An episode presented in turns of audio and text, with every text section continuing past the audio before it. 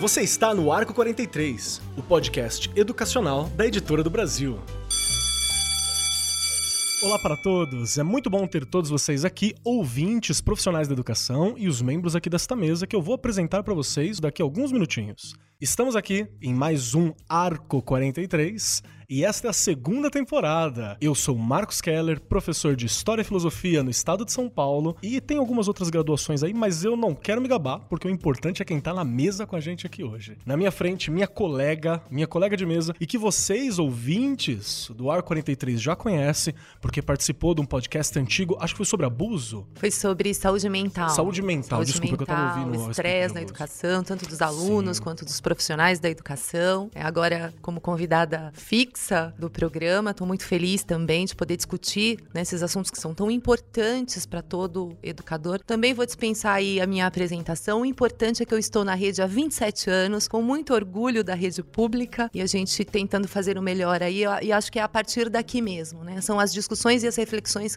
que nos levam por um bom caminho. Exato. Essa é a professora Regiane que está aqui falando com vocês. A Regiane, assim como eu, estamos há muito tempo na rede pública e a gente entende como que é esse dia a dia, né? E junto comigo, há pessoas que são muito entendidas também sobre o dia a dia escolar e que estão aqui para conversar a respeito de uma coisa que assusta o professorado, assusta o coordenador, assusta a direção, assusta todo mundo. A gente não sabe ainda direito o que, que é isso. Foi tanto rolo, tanta coisa acontecendo. A gente vai falar sobre a reforma do ensino médio e principalmente o que muda na vida do profissional da educação e do professor que está dentro da sala de aula ali. E aqui comigo na mesa, hoje nós temos a professora Silvia. Professora Silva, se apresenta, por favor, professora. Boa tarde. Queria primeiro agradecer a- ao convite.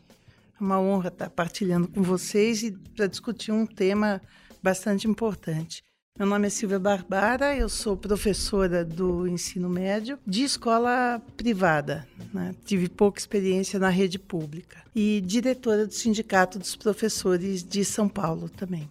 Ok, o Simpro, que tá aí, né? Firme e forte. E tenho aqui comigo também o professor Carlos. Professor Carlos, se apresente, por favor. Olá, boa tarde a todos. Também quero agradecer muito o convite, a oportunidade de estar aqui, é uma alegria e é quase que uma obrigação nossa de participar de um debate importante sobre uma questão fundamental que é o ensino médio. Meu nome é Carlos Giovinazzo e eu trabalho na PUC São Paulo, eh, na pós-graduação eh, em Educação, no programa Educação, História, Política, Sociedade. Bacana, bacana. Vamos lá. A gente vai conversar então a respeito da reforma do ensino médio. Se bem me lembro, a reforma do ensino médio já é uma discussão que está acontecendo há algum tempo, né, dentro da rede pública e isso em todas as esferas, né, porque é uma discussão que não pertence só ao Estado, que muitas vezes aparece professores falando, ah, mas vai acontecer na prefeitura, vai acontecer no Estado, e na verdade é algo que é federal, né. É uma parada que vai modificar toda a estrutura da educação dentro do país. Eu acompanhei um pouco o período em que a reforma foi dita que seria feita, foi ainda durante o governo Temer, se eu não me engano. De acordo com a nossa pauta aqui, foi em 2017, né, que aconteceu, em maio de 2017, se não me engano, que foi através da, da MP, né, a medida provisória, que foi pra jogar pra Câmara, pros deputados, né, pros senadores, pra que fosse votada mais rápido. E eu lembro que foi um medo geral, a gente não entendeu o que estava acontecendo, não entendia desde quando se começavam essas discussões a respeito da, da reforma do ensino médio. E eu ainda me recordo que na época eu resolvi acompanhar um pouco pro o professor doutor Marcos Neira, que é da FEUSP. O cara é bacaníssimo, assim, e ele fez uma discussão bem complexa a respeito disso, tentando entender aquela medida provisória que ela era uma medida provisória, então ela estava incompleta, ainda ia passar por discussões, né? Ia passar pelos poderes. E a gente não estava sacando muito bem o que, que era aquilo. Mas eu me lembro, por exemplo, de algumas críticas dizendo que essa reforma ela estava passando por cima, ou ela não estava, ela tinha sido discutida ou não tinha, de que governo que ela veio. E enquanto eu, na época de aluno, ainda nos anos 90, eu me lembro de professores falando a respeito de como tinha uma disparidade na relação entre o ensino médio e a proposta da educação básica. Então eu gostaria de entender isso. Eu peço ajuda aqui para vocês que estão na mesa pra gente dar uma contextualizada. Então eu gostaria de nesse momento, né, direcionar pro professor Carlos. Pode dar uma contextualizada pra gente no que que é essa reforma, o que que foi? É, bom, eu acho que tem que voltar um pouco no tempo. Você lembrou do seu tempo de ensino médio, né? Você é bem mais novo que eu. Conta pra ninguém, fica só. É, mas eu já tô atuando na área da educação, fui professor da educação básica na década de 90, né? E o ensino médio já passou por inúmeras reformas desde que eu tô nessa vida. 98, junta, separa o ensino técnico, a formação técnica profissional do, do, do ensino médio regular, depois junta de novo, aí faz integrado, faz concomitante, aí tem novo currículo, parâmetros curriculares. Então, assim, não vou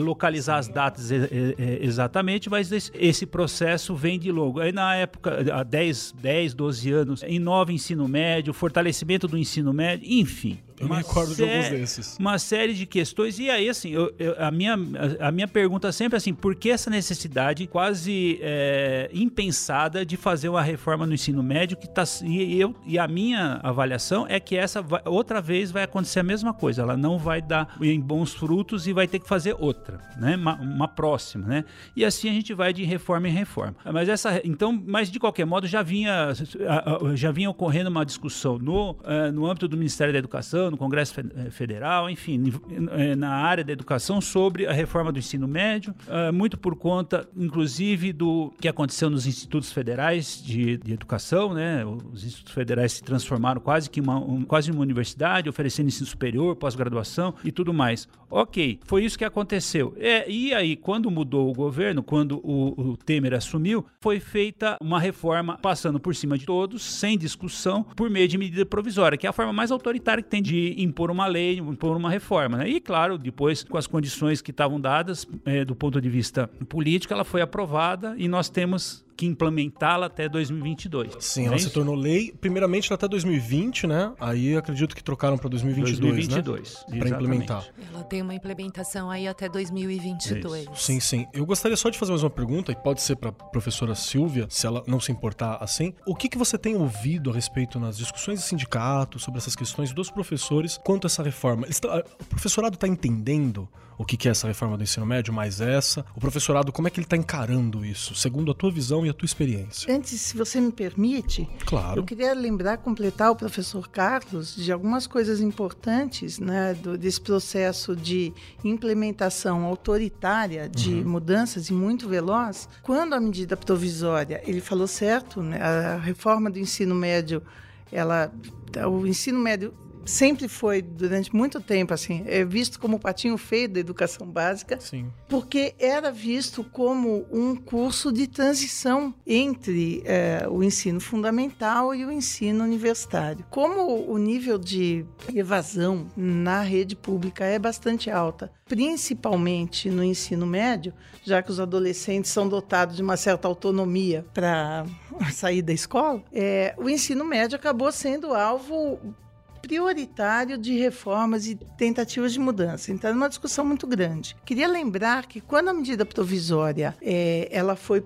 editada, ela foi publicada, havia um projeto de lei já em tramitação no Congresso Nacional. Sim, eu me recordo. Então isso torna a medida provisória um instrumento próprio da democracia, criada na Constituição de 88, mas ela acabou se transformando num instrumento autoritário, poder do, do, governo na medida que ele desconsiderou. O projeto de lei era muito ruim também. Ele foi anunciado de maneira rápida também, né? É, se você pensar, a medida provisória ela foi apresentada e discutida e aprovada em cinco meses. É muito pouco tempo. Em papéis de Brasil. A outra ainda, né? questão é que você pode discutir a educação nacional a nível federal no Congresso Nacional, mas me parece um pouco estranho que currículo escolar seja objeto de discussão de deputados. Pode ser de uma parte da bancada, pessoal ligado à educação, que entenda um pouco mais. Mas os deputados me parece que não são. Essa não é a melhor casa para você discutir currículo escolar. Eu acredito que essa foi Desculpa, uma das principais. não, não, à vontade. Pode ficar à vontade mesmo. Eu acredito que essa foi uma das principais críticas e é uma das mais contundentes e difíceis de se lidar, uh, de trabalhar a respeito, que foi justamente a pouca discussão né, que, que se teve com os pares é, ligados à educação. discussão, na verdade. Foi uma imposição, se a gente for olhar, é, foi uma imposição, uhum. porque não houve consulta para o público que é destinada à educação. Então, os professores, os quem está lá no chão da fábrica, né? foi ouvido. Né? Mas é importante ter uma base, claro que é. A gente está num Brasil que é é super extenso, há lugares que não têm um currículo, o Estado de São Paulo. A gente tem aí como vantagem já ter um currículo organizado. Tem as suas vantagens e desvantagens? Tem, mas já existe um currículo. Mas há lugares que não tem, que precisa de uma base. Lembrando que a base não é um currículo. Né? O Estado, o município precisa organizar ali o seu currículo dentro desta base. Então, para os lugares que a gente sabe que não existe né, toda, toda a organização que tem o nosso Estado, isso é super importante. Só que os profissionais precisavam ter sido ouvidos. Né? A gente precisava ter consultado. Olha, como é que está sendo? Como a professora colocou muito bem. Já existe aí toda uma. Né, é, os meninos não ficam na escola, no ensino médio. Geralmente eles desistem, uma grande maioria. Né? A gente vai discutir mais à frente aí o período, né, escola de período integral, que também vem né, de, de encontro a, a, essa juventude aí que já está desistindo e vai continuar desistindo porque muitas horas na escola. Para quem está presente dentro da escola, a gente sabe que eu acho que um dos grandes inimigos no ensino médio é realmente aquilo que a professora Silvia citou, a né? Evasão. A evasão escolar, que ela é a níveis assim exorbitantes e terríveis, e é uma coisa muito difícil. E como o, o professor Carlos também falou, várias medidas já foram apresentadas para lidar. Eu me lembro do é, quem falta faz falta. Teve ainda algumas, existe, né? ele está ainda Tinha na rede. Quem falta assim. faz falta. Você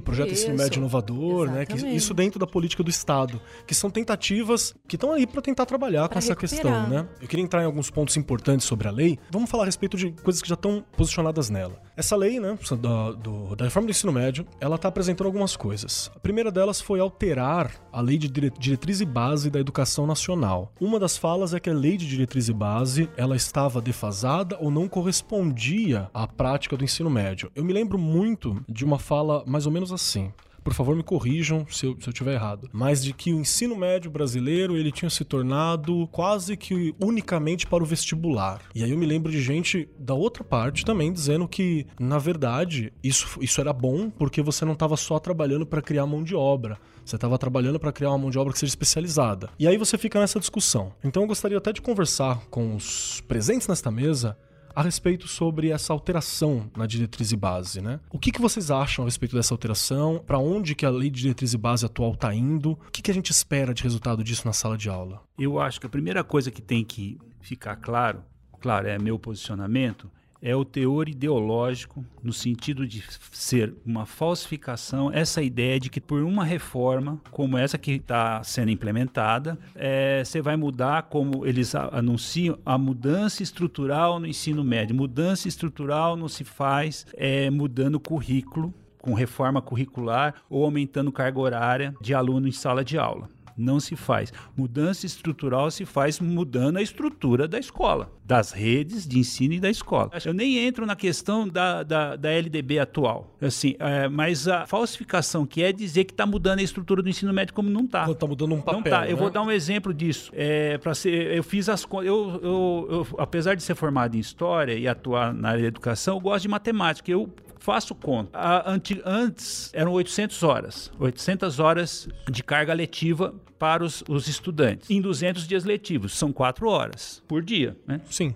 Né, conta fácil, né? não precisa nem ser muito bom de matemática. Agora a obrigação é de mil horas. O que, que isso acrescenta? Uma hora. É assim, é, é, é meio estranho falar que está mudando estruturalmente alguma coisa que com uma hora a mais, né? Uh, não, tem... já não, tem menos, três horas e meia. Ah, ok, porque são Ele 50 come... minutos de aula. É, é, então, o ensino noturno, o ensino médio noturno, ele já sofre com uma carga horária mais baixa, né, por reduzida por conta de começar às sete e meia ou sete horas, quando muito, e encerrar às 11 horas da noite. Então já o ensino médio diurno, vespertino e matutino, ele é, no estado de São Paulo, não sei se eu posso generalizar, mas ele já é mais do que 800 horas é, a carga anual. Por quê? Porque tem 5 ou 6 horas todos os dias. Entra às sete da manhã, sai a, por volta de uma hora, entra uma hora e sai por volta das seis horas. Lembrando que a, a, que a hora na escola ela tem menos de, uma, de, de 60 minutos. São, é, são, cinco, 50, são 50 Eram 50 45, minutos, agora é 45. Né? Então, né? Mas é assim que conta. Né? Então, esse é um, um indicador que mostra que não tem mudança de estrutura, porque acrescentar 200 horas durante o ano, isso diluído dá uma hora por dia, como eu destaquei. Fora isso, só para uh, eu parar por agora, é, eu diria assim, agora só tem três disciplinas que são obrigatórias. Três disciplinas, português, matemática e inglês, que tem que ocupar 60% do currículo. Os alunos reclamam exatamente que é, o currículo é pouco diversificado, muito pouco diversificado. E hoje,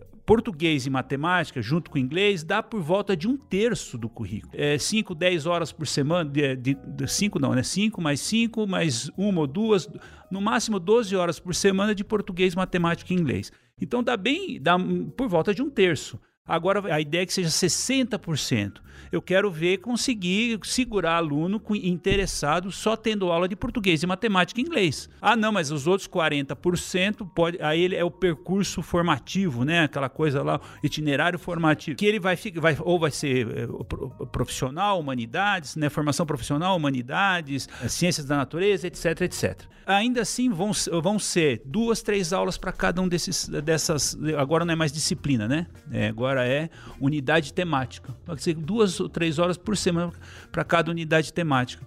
Aí eu, eu acho que isso não é mudar a estrutura, eu acho que isso é acabar com a estrutura que já existe, inclusive, né? Mas eu paro por aqui agora, porque senão não paro mais. Fique em paz, professor. É, o professor Carlos levantou algumas coisas que eu acho que já são importantes a gente esclarecer um pouquinho mais também.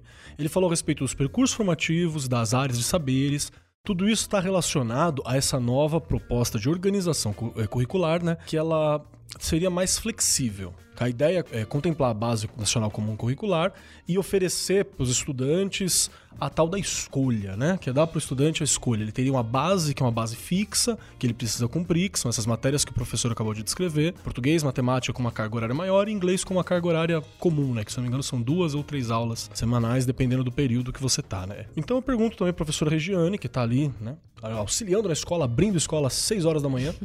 Ela estava contando aqui pra gente. O que são essas áreas?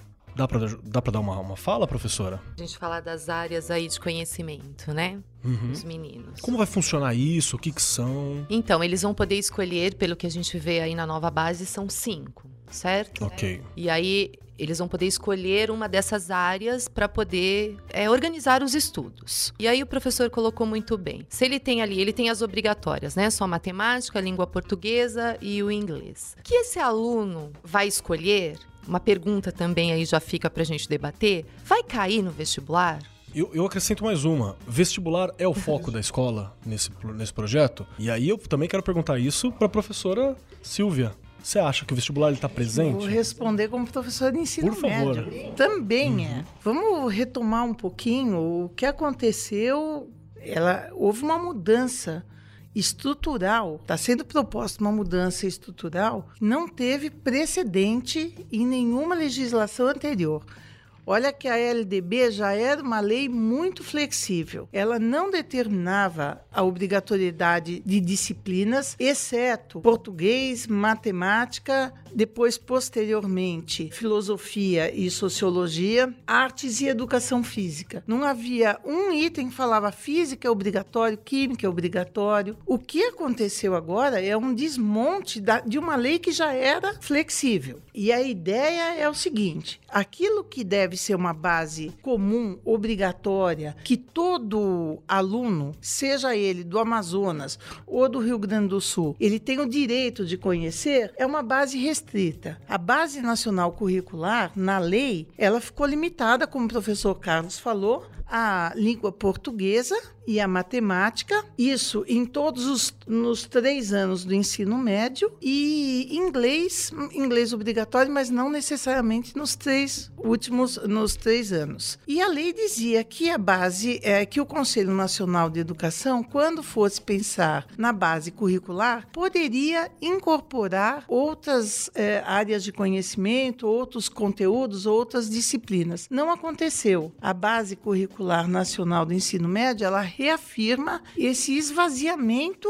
do conteúdo e que não é só um esvaziamento de disciplinas. A ideia da você esvazia, você deixa pouco tempo para base, a base comum, por quê? Para a base nacional comum, por quê? Porque a ideia é que cada sistema de ensino ou que cada escola possa por não só por áreas de conhecimento ou conteúdos ou dinâmicas diferentes, mas formas de ensinar diferente. Uhum. Então, quando é, os itinerários formativos, eles podem ser tanto, pode contemplar, por exemplo, aula de teatro como parte do currículo, mas pode também ser uma junção de história, geografia e filosofia num projeto único. Né? E com isso você em corta dessas matérias, né? Pois é, esse, que, esse é um dos problemas, porque a ênfase dos itinerários formativos é a transversalidade, é a interdisciplinaridade. Mas como é que você pode fazer isso se você não tiver o conhecimento em disciplinas ainda? Uhum. Né? A multidisciplinaridade ela exige o conhecimento ainda organizado em algumas disciplinas. Então, esse esvaziamento na base nacional comum obrigatória, ela, a meu, no meu entender, é uma coisa muito complicada porque você retira dos estudantes em nível nacional a equidade, a possibilidade de ele ter acesso a um conhecimento que todos os outros que outros alunos teriam. Então, o que a senhora afirma é que quando tem aquela discussão toda da flexibilização para chegar na realidade local do aluno, você está fazendo uma escolha que ela tem um detrimento de um ensino que seja formal para todos, que contemple todas Sim, as bases. Isso é, esse é um dos aspectos, Entendi. é uma das, é uma das questões que eu coloco. Uhum. Eu vejo com uma certa, eu não, eu não sou voz única, inclusive, entre os professores de ensino médio, que percebem que tem alguma coisa errada no discurso que está sendo adotado que, como o professor Carlos falou, né, ele, ele, falou do teor ideológico muito grande. Quer dizer, é uma, a discussão da reforma do ensino médio ela está profundamente contaminada pelo viés ideológico. Qual viés seria esse que a, que a senhora afirma? Nesse caso, agora, em função de quem está detendo poder, é, sem dúvida nenhuma, há interesses econômicos muito fortes que estão pautando a discussão da reforma do ensino médio. Entendo. Porque, aparentemente, a reforma do ensino médio ela é uma reforma pedagógica. Não é. Ela é pedagógica, mas ela é de gestão educacional e de gestão dos recursos humanos que estão dentro da escola. Então, se hoje eu preciso de quatro professores para ministrar quatro disciplinas, eu posso, nos itinerários formativos, usar apenas dois professores e me desvencilhar dos outros dois. Você diz isso porque eu condenso essas, essas disciplinas Essa em é uma, uma das coisas. Ação. Isso é possível. Além disso, a reforma ela oferece a possibilidade de que as, de outros arranjos que não são aqueles arranjos tradicionais dentro da escola. Então, é o ensino à distância, são os cursos modulares que, em vez de ele ter duração, um, curso, em vez de ter duração de um ano letivo, ele pode ter dois meses só. Já está acontecendo isso, né? Nesse primeiro ano, que é de começo das primeiras implementações, das primeiras experiências, você já tem algumas escolas. Eu estou me referindo a escolas particulares, que é do meu, conhecimento, meu universo de conhecimento, é, escolas que estão oferecendo disciplinas eletivas, que é bem legal e na verdade já existia há algum tempo, mas era uma coisa um pouco mais regulamentada. Agora a coisa funciona assim: você chega para o professor e diz, quer dar um curso modular de astronomia? Se os alunos se encantarem e optarem por ele, tudo bem. Senão, ele não vai dar o curso. E ele vai ficar com uma mão na frente e outra atrás, né? Porque ele não está sendo, não vai ser pago por um curso que não vai ser dado. Então, isso, você imagina isso numa escala da rede pública. A possibilidade de você ter menos professores na rede pública do que você tem hoje. Eu posso acrescentar um, por favor, um elemento, desculpa. Mas, é, é, eu concordo inteiramente com o que a professora está apontando, que é, é o fator econômico determinando o modo como como nós vamos ensinar as novas gerações, uhum. por meio das escolas ou nas escolas.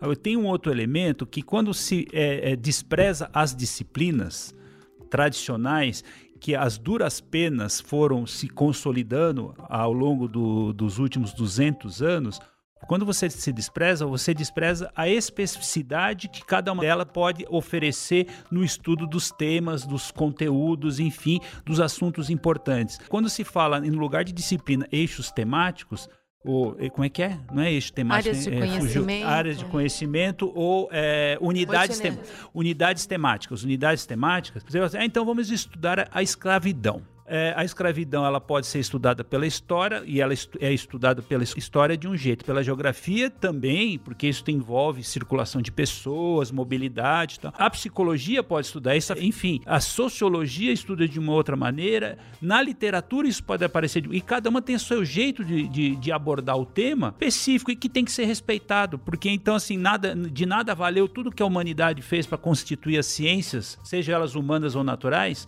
é isso, né? Entendo. Então, para mim, só para ver se eu consegui sintetizar legal. Uma das questões é que quando eu trabalho nesses eixos temáticos, como foi nas áreas, né, de conhecimento específico, unidades, nas unidades temáticas, eu tô não só agindo em detrimento da matéria, das matérias clássicas, como a professora Silvia afirmou, mas eu também posso perder que aquilo que aparenta ser uma redundância é, de conhecimento, na verdade, é para dar outros olhares e para dar uma contemplação diferente a respeito de temas que são formativos do Brasil, que são importantes para serem dados. Por isso você disse, uh, o senhor se referiu à contribuição da psicologia, a contribuição da história, a contribuição da geografia, que aí o aluno pode até olhar e falar assim, ah, mas eu já vi isso lá, mas ter visto lá na outra matéria é importante. É, é disso que o senhor está se referindo. É isso, é isso. Isso é um desprezo pelo aquilo que historicamente nós conseguimos produzir em termos de cultura e em termos de ciência. É isso. E esse, é, é, nesse momento que a gente vive, desde nos últimos cinco anos, ou um pouco mais talvez, é, a gente vem assistindo um aumento por esse desprezo. Né? Uhum. Nada mais tem importância, vamos cortar as humanidades. É, talvez tenha, porque as, talvez essa, esse ódio, porque parece ser um ódio, né? Das, né? Eu não estou falando isso porque eu sou das humanidades, não, porque eu não tenho nenhum problema, como eu falei, não tenho nenhum problema, pelo contrário, com física, química, biologia, matemática. Gosta até de fazer conta? É, gosto até, né, eu, eu, gosto de estatística, eu, eu, trabalho com os meus alunos muito com, é, com dados estatísticos e tal, mas assim, no currículo do ensino médio, você tinha cinco disciplinas das humanidades fora a língua portuguesa, né? Que é filosofia, sociologia, cinco, não, quatro, né? História, geografia, artes, né? Também artes também. Tá ali, enfim, tá ali do lado. Né? Então acho que é isso. Tem muita disciplina, né? Para fazer os alunos pensarem. Talvez seja isso. Então vamos tirar e vamos dar só português, matemática e inglês, que inglês é coisa no sentido técnico, né? Se fosse para aprender literatura inglesa, Era outra coisa. perfeito também. Deixa né? eu entrar aqui, e agora vou ser polêmico, com aqui com os, com os membros desta mesa. Porque uma das questões é justamente de que a educação no Brasil, e isso não é só dentro do, do ensino fundamental, é também no ensino superior, ela seria, ela teria uma educação muito clássica, no sentido é uma coisa que viria, viria lá dos Ateneus, né, que é uma coisa que eu trabalho várias áreas para desenvolver o indivíduo. Antes fosse. já, já temos uma opinião aqui surgindo, gostei. Várias áreas ali surgindo e aí isso de, deixaria a formação mais longa. Um dos exemplos que eu me lembro de ter sido citado foi, por exemplo, a formação de um engenheiro. A formação de um engenheiro no país, ela leva 5 a 6 anos. Aqui. Aí, mas na Coreia, a formação ela dura 3 anos, porque ela é mais específica e voltada para a prática da engenharia. Isso é real, isso faz parte. Porque eu, me, eu, levanto também a questão do ensino técnico nisso tudo, né? Porque essa coisa mais focada me parece muito com os ensinos técnicos que haviam surgido. Isso procede? Acredito que, né, tanto quanto que a gente viu lá na LDB, agora na nova BNCC do ensino médio, enquanto a gente é, ficar discutindo e ter, na verdade, ter como princípio o trabalho na área da educação, né? Qual a finalidade da educação? O trabalho. Aí a gente já vai estar tá cortando uma série de coisas que são importantes para a formação de uma pessoa. Porque se você quer formar alguém só para trabalhar, o que, que ele precisa aprender? Um pouquinho de matemática, um pouquinho de língua portuguesa, ele tem que saber falar um pouquinho melhor. E aí, então, ele está preparado para o trabalho. É o inglês, né, né? Saber ler uma ou outra palavra ali, porque com tanta tecnologia. Então ele vai conseguir aí lidar, né, com, com o projeto de vida, inclusive, que a gente vai falar aqui um pouquinho também, né? Ele consegue desenvolver um bom projeto de vida estudando língua portuguesa, matemática e inglês. E que profissional será esse e será que a única preocupação, ah, você vai ser feliz se você tiver uma boa profissão e você tiver um trabalho que você tenha uma renda que você consiga viver? Infelizmente, isso é pregado, né, o tempo todo. Se você tiver um bom trabalho, você vai ser feliz. Eu não consegui nas minhas pesquisas, eu olhei no site do próprio MEC, existe lá como é ser ou existir, ser e existir, pensando nesses projetos de vida. É uma discussão trabalhosa, né? Ser e existir já está aí faz então, um tempo. Então, né? e, aí, e aí você começa a pensar que com todas, com, to, né, com todas essas coisas que foram tiradas, como que ele vai pensar em ser ou existir? E aí a gente, o professor colocou sobre as horas e pensando na escola de período integral, a gente vai para 1.400 horas. Eles vão ficar sete horas dentro da escola. Que escola? E a infraestrutura mudou? Como esses meninos vão ser recebidos? Que trabalho vai ser feito? Que profissionais vão trabalhar com eles? O que, que a gente quer formar?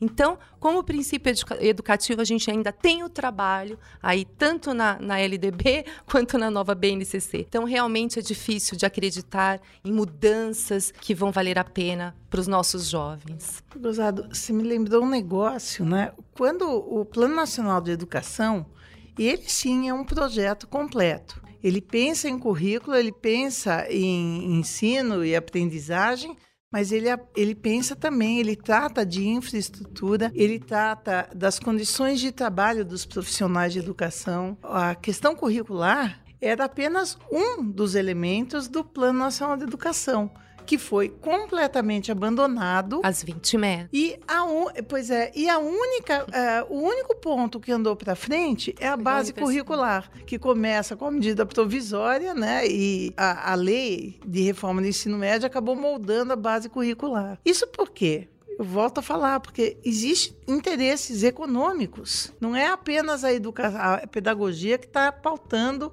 essa reforma. Sejam interesses econômicos de formação de mão de obra, que tipo de mão de obra e que tipo de país que a gente quer na divisão internacional do trabalho, você precisa ter uma mão de obra profundamente qualificada? Aparentemente não. Deixa os profundamente qualificados lá no Japão. E aqui o Brasil vai exercer um papel aí secundário nessa na organização do, do capitalismo global. E seja também na entrada de capital capital privado na educação pública. Então você precisa ter uma estrutura flexível para dar liberdade para essas empresas começarem a ingressar.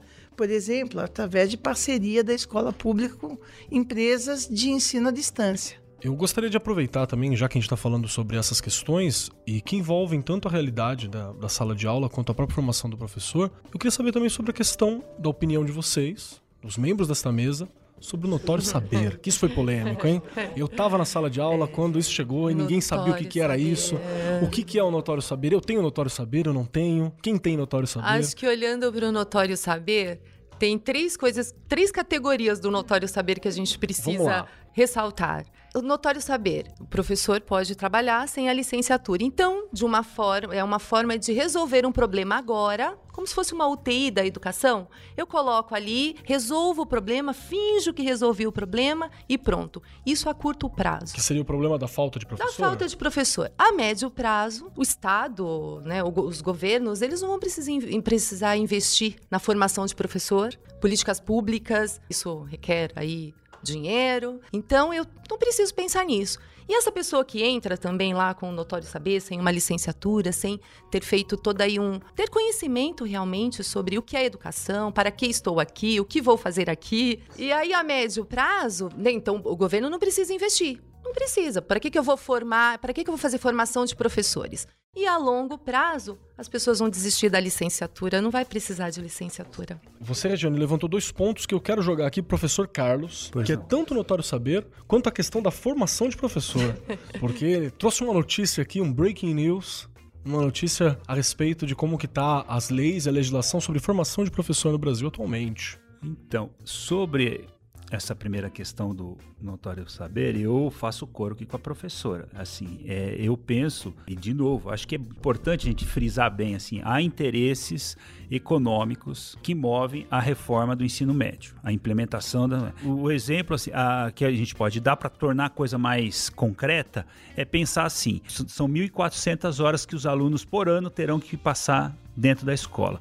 Muito bem, não tem professor, não tem nem disciplina, né? Mais para dar. Isso nas PEIs, né? Na escola de projeto. É, na, isso, né? na, na, mas é, vamos, vamos, é esse é o objetivo, essa é a expectativa. E um dia, em algum momento, o Brasil sei lá quando, será isso, né? O essa ensino médio e toda a educação básica seja em tempo integral. Isso significa que ele entre, que o aluno entrará às 7 horas da manhã na escola e sairá às 3 horas da tarde. É, mas é isso. É, não tem professor para dar, não tem disciplina, primeiro, porque nós sendo cortada e tudo, é, não tem professor. Que atividades serão oferecidas para os alunos? São as tais oficinas. Quem é que oferece essas oficinas? Quem oferecerá essas oficinas? Está aí um filão mercadológico. Você vai para as escolas, um conjunto de escolas, a minha eu monto uma empresa, pego o dinheiro público, e quem vai pagar isso, obviamente, não vai ser o aluno. Se a gente está falando, pode até ser que seja o aluno também, né? Eles privatizam e começam a, a cobrar, eu não duvido mais nada, é mensalidade de aluno pobre. Mas aqueles que não puderem pagar, o, o, Estado vai arcar com esses custos e aí então você tem um filão importante que está acontecendo na educação superior né, e já e,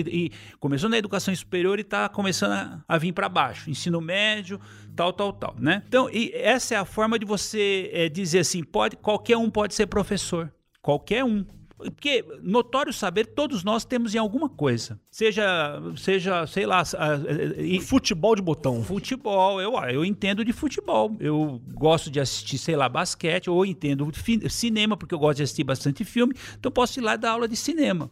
Mas qual é a sua formação no cinema? Nenhuma. Já temos alguma legislação um... sobre isso? Tem alguma legislação sobre isso? Então, já? tá. Já, já tá. BNCC. Já, já é, tá na BNCC. Mas, mas, ela, é, mas ela é clara, assim? Qual, o que, que é, é, que define alguém com notório saber? Não, então, sou, sou eu que é, defino, o diretor? E o objetivo é não ser claro mesmo. Porque aí você pode contratar qualquer pessoa. Claro, quando falta professor, e aí não precisa de notório saber para contratar professor Exato. quando falta. Você pega quem tá lá. Quem tá lá. Antigamente, Bem os professores isso, leigo, leigos eram recém-alfabetizados que iam dar aula. Isso no interior do Brasil foi muito assim, né? Que aconteceu. Então, essa é, me parece que essa é uma questão importante. Você fez uma segunda questão? Sobre a formação de professor. Ah, sim. A gente vem para uma conversa como essa, a gente acaba se preparando, né? Para não fazer nenhuma bobagem, falar nenhuma bobagem, assim, ou mais do que a gente já fala. É, e eu é, lembrei que no dia 21 de dezembro passado, né?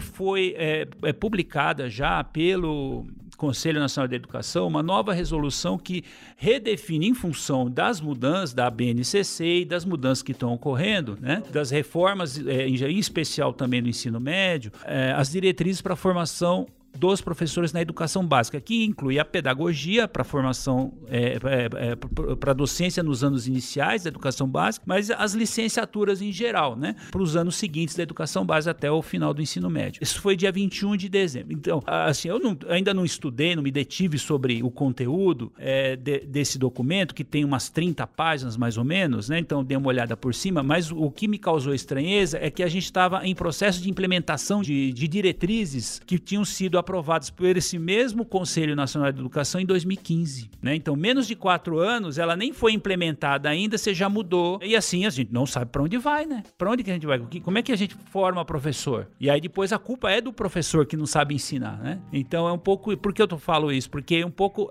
é, no imaginário comum é, nós temos um problema de formação de professores, mas se nem não há uma política de formação de professores clara, estabelecida, nós temos um problema sério, que não é do professor que está saindo das universidades, do, das faculdades para ir dar aula, é de quem concebeu a política de, de formação desse sujeito. E aí não dá para cobrar dele, né? Então me parece que esse é um dado importante que não pode ficar fora desse, desse debate. Que é parte daquela questão que a professora Silvia levantou, né, de que nós temos diversos deputados, senadores e outros políticos políticos de carreira, né, trabalhando com, essa, com a educação, e nós temos poucos professores, coordenadores que que trabalhem nessas leis também, né, ultimamente. Acho que esse foi um dos pontos. É, o, no caso do conselho, são, é, são pessoas ligadas à área da educação. Sim, okay. são. Né? Conselho Nacional. Conselho Nacional da Educação. me referindo ao Congresso Nacional. É, mas no governo Temer, ele foi todo substituído. Uhum. A canetada.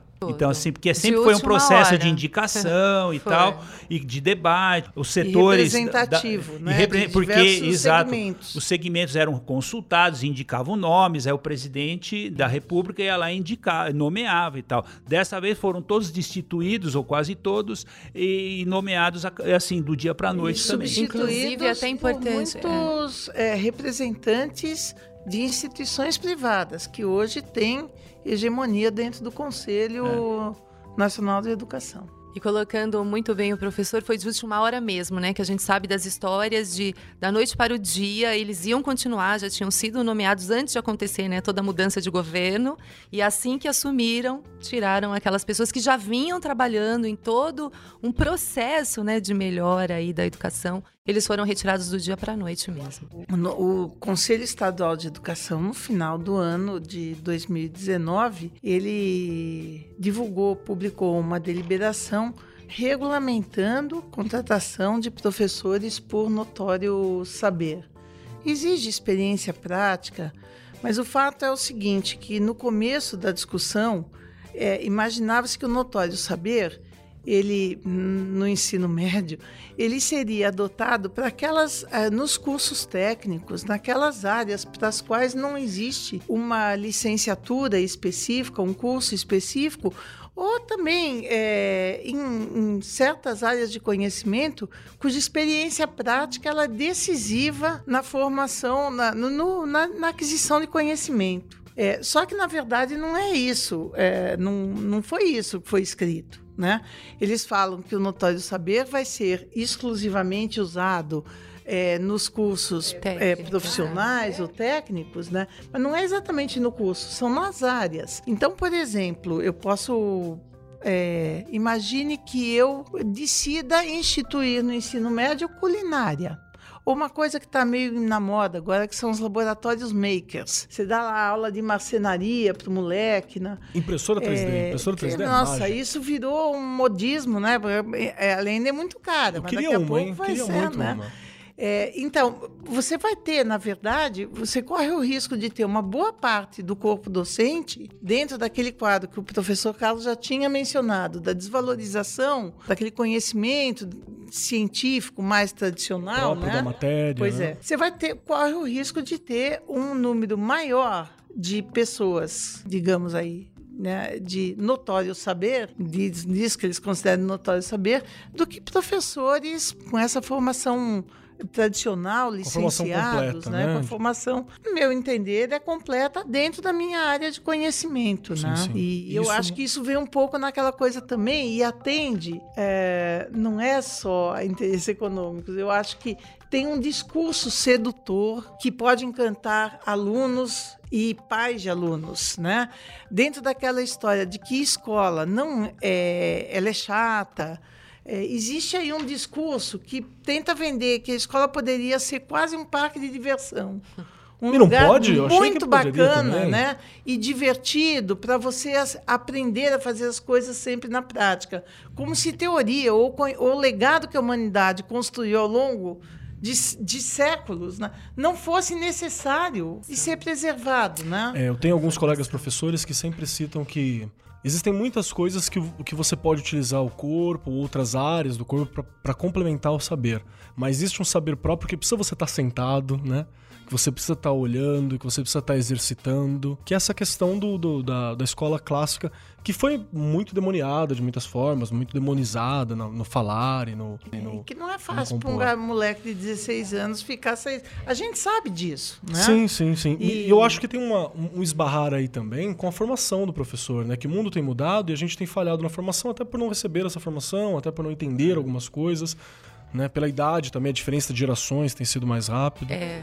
Né? Tem todas essas questões levantando. Se você me permite claro. um breve comentário, assim, eu fico eh, pensando assim, por que que a escola, eu, a minha pergunta, né, que é uma pergunta retórica, obviamente, é por que que a escola tem que correr atrás da sociedade ou dar conta né, das inovações que estão presentes na sociedade ou dar conta das necessidades dos jovens ou ainda se aproximar da realidade dele. Por que, que é, a gente, é, esse é o discurso sedutor, né? Então, olha, agora a gente vai, conseguiu, né? Vai introduzir, sei lá, é, informática. Você vê como eu sou velho, né? Porque informática já tá, pra né? gente é um atrativo, é, a criança já, A criança já nasce com informática. Assim. Hoje ele já é informatizado, né? Mas enfim, o que que acontece? Assim, a escola, a escola ela tem que of oferecer a todos, não só do ensino médio, a todos os alunos, um mundo novo.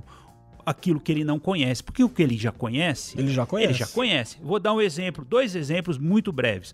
É, o, o skate virou esporte olímpico. Então, assim como né? Oh, nossa, olha, olha a sacada. Vamos, colo vamos colocar skate nas aulas de educação física que legal, porque os alunos já gostam de educação física. É um esporte né? olímpico. Veja, você traz a realidade, porque a realidade de muitos jovens e tal é o skate, eles...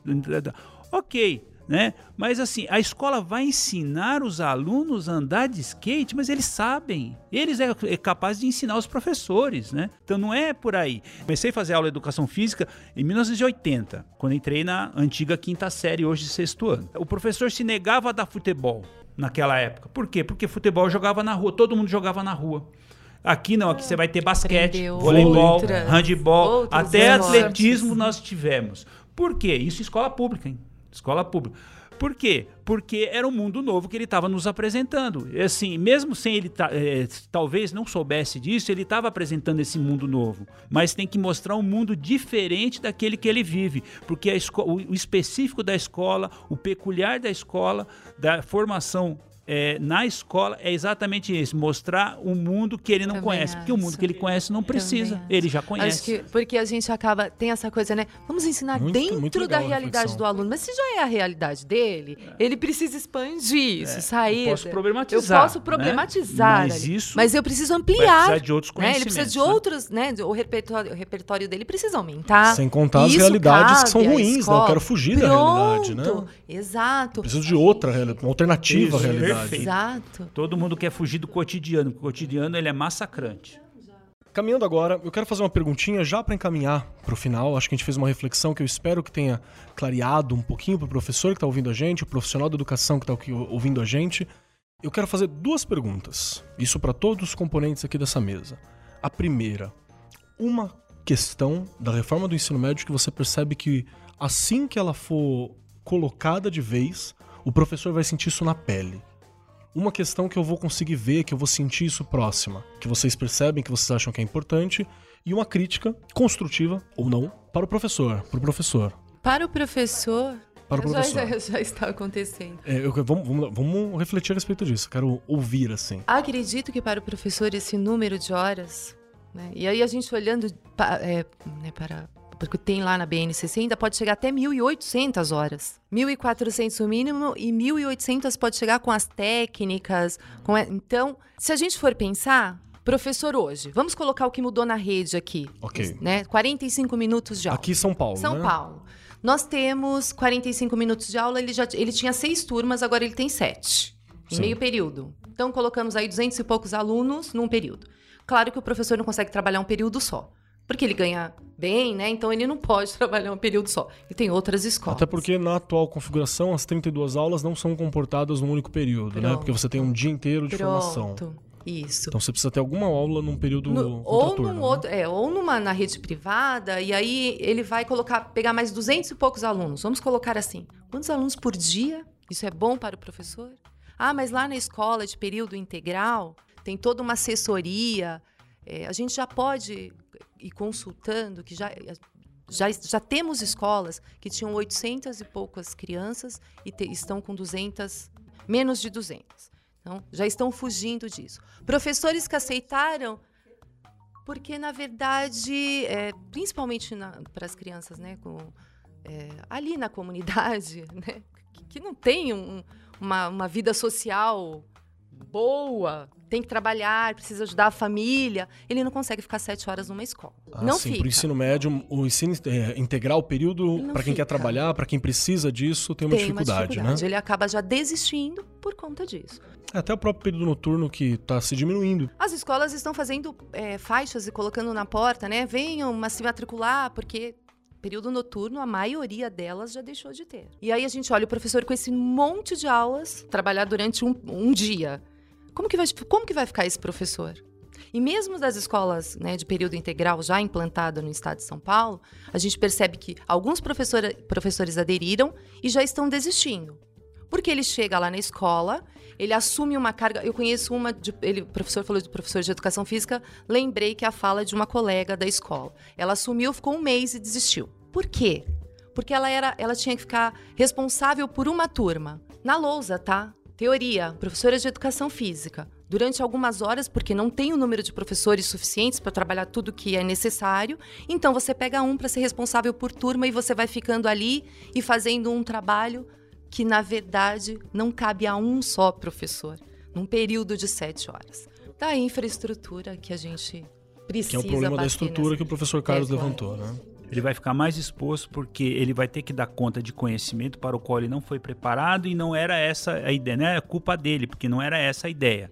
De ele, se ele foi fazer química para dar aula de química, ele tem que dar aula de química. Ah, não, mas ele tem que se abrir para o mundo e tal. Não, não é assim que funciona, né? Porque você tá ali, ele pode se abrir na vida dele, pessoal, na vida política dele, etc, etc. Mas o saber é, científico mas, exige certa é, formação. É, e né? ele vai lidar com novas gerações, vai, é, é, um, é um trabalho fundamental que a gente pensa no futuro do, do país, né? Está é, vislumbrando o futuro do país, ou a falta de futuro, né? E o professor ele vai ficar é, mais sobrecarregado porque não tem, porque os professores eles sabem disso. Eu tenho a minha experiência diz que os professores são conscientes das limitações que eles têm e isso causa um, um nível de estresse é, é, é, é, assombroso. Isso então ele vai ficar muito mais sobrecarregado, ele vai se sentir na obrigação de estudar mais sem ter tempo para estudar porque ele tem é, é, uma carga horária de 32 ou mais horas em sala, dentro de sala de aula toda semana e isso é muito complicado, né? Sem contar só para encerrar essa, essa fala agora, as escolas não vão oferecer aquilo que é necessário necessário.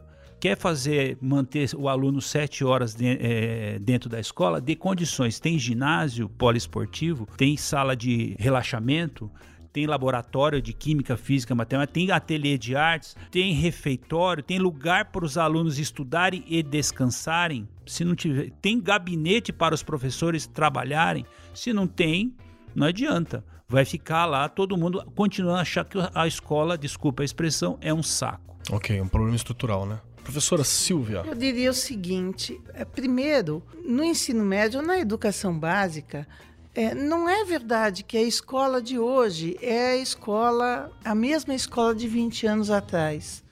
É, tem que é uma coisa que se ouve muito, né? Muito, muito, tem muita coisa sendo feita, às vezes sem condições, mas existe um processo de rediscussão da educação contínua dentro das escolas mas que se faz na medida do possível e normalmente não aparece. Aparece quando você tem um amigo que sabe que foi o professor de química, se juntou com o de física e fez uma coisa muito legal que deu certo. Ele, isso não é divulgado. E no momento que eh, propostas como essa, que no fundo já, já estão sendo implementadas, elas viram, elas se institucionalizam como alguma coisa obrigatória, que todo mundo tem que fazer de qualquer jeito, sem que se ofereça condições, a coisa complica. Esse é o problema. Porque os professores fazem, a gente faz aquilo que é possível para a gente fazer da melhor maneira possível. Eu lecionei 30 anos no ensino médio e a coisa que mais me irritava era ouvir falarem que o professor não faz ou que a escola é chata ou que isso não acontece, porque eu sabia que era inclusive uma crítica injusta. Só que da forma como a coisa está sendo colocada, institucionalizado, tem que fazer na marra, como ela falou, sem a mínima condição, o que, que vai acontecer? O efeito mais imediato é uma sobrecarga e uma hiperexigência do professor que eu vou dizer é desumano. É desumano e que não vai dar certo. A médio prazo, a coisa complica, porque eu volto a falar nas novas formas de gestão escolar e de contratação de pessoas. Então, a gente vai ter o corpo docente, no mundo dos professores, uma mudança estrutural no mercado de trabalho que a gente já viu, já assistiu em outras categorias e que certamente devem acontecer agora. Começa com o notório saber, vai, passa pelo ensino à distância, passa com as parcerias com empresas. É, você vai ter um número menor de professores nas escolas. Sim. Né? Eu quero agradecer a presença de todos aqui na mesa, que eu achei que foi uma conversa extremamente profunda, assim, deu para deu compreender alguns nuances que a simples leitura do papel não é suficiente. Né? Nós conseguimos desenvolver algumas visões, alguns olhares que eu acho que são muito importantes e deve municiar o professor e o profissional da educação até para discussão, para entender ou para se preparar para essa realidade que está vindo, que está sendo colocada, né? que está sendo disposta e que faz parte do projeto da mudança. Eu agradeço muito mesmo a presença da professora Silvia aqui. Eu adorei essa última fala a respeito da própria estrutura do mercado de trabalho, né, do mercado de trabalho do professor, que é uma coisa que te teve um olhar, tem mudado ao longo do tempo, mas tem mais mudança para chegar. Muito obrigado por essa visão, viu? agradeço muito a presença. Agradeço muito a presença do professor Carlos aqui também. Professor, muito obrigado. A parte que eu mais, mais me apeguei assim foi sobre essa sua reflexão a respeito do qual é a natureza da escola, né? Qual é a natureza que a gente quer. Eu acho que é uma reflexão que precisa ser feita. É uma reflexão ótima isso. Por que, que a escola tem que ser aquilo, pautado? Quem pauta, né? o desenvolvimento da escola. E eu agradeço muito aqui a minha colega de mesa, né? Professora Regiane, que está aqui presente, sempre auxiliando a dar esses olhares todos sobre a realidade, sobre aquilo que está sendo posicionado, né? Agradeço muito a presença de todos vocês e gostaria de convidar você que está nos ouvindo a se manter aqui conosco, porque nós teremos mais programas. Essa é a abertura da nossa segunda temporada da AR 43. E eu quero indicar também, vou deixar uma indicação aqui, que é para você voltar nos programas antigos. Porque às vezes o ouvinte chegou agora. E eu quero indicar, tá aqui eu separei bonitinho para vocês. Para você que tá ouvindo a gente, sobe aí a sua barra de rolagem do celular, sobe a barra de rolagem do computador e vai lá pro programa número 26 sobre saúde mental na educação. e aí a gente até discutiu todas essas sobrecargas Exato, do professor e a preocupação foi... da formação com a formação do professor, é verdade. Obrigada. Que foi a participação aqui, é né? verdade, foi. Da professora foi daí que surgiu aí né, a ideia e eu estou aqui novamente. Eu acredito que a gente né, fazendo uma parceria aí com você agora, né? Eu quero só levantar um pouquinho, né, e fazer uma pergunta para o professor e que ela fique no ar, que o ano passado, em 2019, é, o Enseja teve um número enorme de pessoas que foram prestar a prova. E aí fica aí a pergunta: será que é por conta que já estão desistindo do ensino médio, esperando fazer 18 anos? Para fazer uma prova e simplesmente eliminar, e aí eu entro na faculdade no mercado de trabalho? É triste, aumentou muito, um milhão e meio né, de pessoas e esse é um número muito grande. E eu já estou escutando dos jovens: não preciso ficar três anos na escola, eu vou lá e faço a prova. E aí simplesmente consigo o meu diploma e vou, sou inserido no mercado de trabalho a partir. É isso aí. Professora Silvia, gostaria de dar alguma palavra final? Algum. Queria... Manda beijinho. Não, queria agradecer, falar novamente que eu estou muito honrada de, de poder compartilhar com vocês dessa discussão. E eu volto a falar de novo, é importante que a escola ela se mantenha como lugar de conhecimento, né? que valorize o conhecimento, que valorize o respeito, que valorize a tolerância e que muitas vezes são princípios que não podem ser pautados pelo imediatismo do consumo ou daquilo do mercado de trabalho, né? É muito importante a gente preservar o papel da instituição. Muito obrigado pela colaboração, viu? Muito bacana. Professor Carlos, quer mandar um abraço, mandar um salve, palavras finais? Eu só quero agradecer mais uma vez a oportunidade. Foi um prazer estar aqui com todos vocês, com minhas colegas, contigo também. É, e só dizer o seguinte: é, a professora Silvia mencionou as boas práticas que ocorre na escola, isso é importante. Apesar de tudo, Existem. nós temos ótimos professores Verdade. atuando nas escolas e nas escolas públicas em especial. Portanto, isso dá um alento que dizer que assim a gente pode resistir a esse processo de, de que nós estamos assistindo, né, alguns anos já, infelizmente, de retrocesso e de regressão. O primeiro a sentir, a primeira área a sentir é a área da educação, né? Então a gente tem que resistir a isso. É isso. Né? É isso. Obrigado. Deixa uma dica final, que bons professores ouvem o Arco 43, hein? Faz parte da formação. Faz parte. e você pode ouvir o nosso programa aqui, o Arco 43, em todas as plataformas que distribuem podcasts, como o Spotify. Digita lá Arco 43, tudo juntinho. Você pode ouvir também a gente no Google Podcasts e também no Apple Podcast. Tem até aplicativo já pronto, viu? Você que tem Apple aí, é só abrir colocar a gente aí, tá bom? É um prazer estar com vocês e muito obrigado por essa mesa. Obrigado, professores. Você ouviu Arco 43, uma iniciativa da Editora do Brasil. Nosso compromisso com a educação brasileira começa pelo nome. Este programa foi apresentado por Marcos Keller e Regiane Taveira. Direção de Rodrigo Grola. Gravação e edição André Plácido. Produzido pelo Departamento de Marketing da Editora do Brasil. Gerência de Marketing Helena Poças Leitão. Coordenação de Marketing Léo Harrison. Siga-nos nas redes sociais: facebook.com/editora do Brasil twitter.com/barra editora do Brasil, instagram.com/barra editora do Brasil underline oficial e youtube.com/barra editora do Brasil. As opiniões expressas no programa são de responsabilidade dos respectivos convidados e não expressam necessariamente a opinião da Editora do Brasil ou de seus colaboradores.